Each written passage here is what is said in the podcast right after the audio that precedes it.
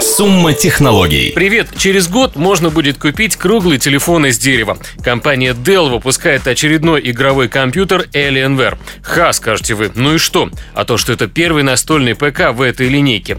Тестируем датчик чистоты воды. Для начала круглый телефон Runcible лишен каких-либо кнопок в принципе. С лицевой стороны здесь сенсорный экран, на тыльной стороне объектив камеры.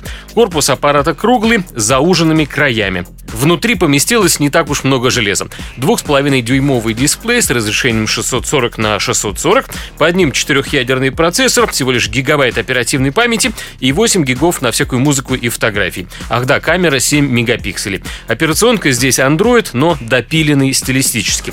Вообще телефон получился классный, каким он и планировался еще год назад, когда стартовали сборы денег на его выпуск. Сейчас Runcible с задней крышкой из выловленного в море и переработанного пластика стоит 400 долларов, а модель с тыльной панелью из древесины земляничного дерева предлагается за 500. Подразделение Dell, занимающееся игровыми системами, представило настольный компьютер для геймеров Alienware Alpha R2. Причем по деньгам это будет бюджетный вариант. С картой GeForce GTX 960 на 4 гигабайта стоимость базовой версии стартует с 600 долларов. С полным фаршем цифры, конечно, другие, оно и понятно, но тут дело в другом. Alienware раньше были только ноутбуками. Сейчас есть разного рода портативные тестеры. Самые первые в нашей стране носимые измерители радиации появились в конце 80-х, потом были странные тестеры валюты, которые пищали и мигали, если доллар был настоящим, но это все в прошлом. Сейчас тестеры стали компактнее, например, как сегодняшний подопытный. Это тестер качества воды Xiaomi TDS тестер. Внешне это аналог градусника. Устройство белого цвета со съемным колпачком для забора воды и экранчиком ЖК на противоположной стороне. Все просто и лаконично. Нужен такой прибор для определения всего одного параметра – можно ли пить воду или козленочком станешь. Подходит для проверки воды в колодцах и дома. У нас часто говорят, что водопроводная вода чуть ли не питьевая. Вот и проверите.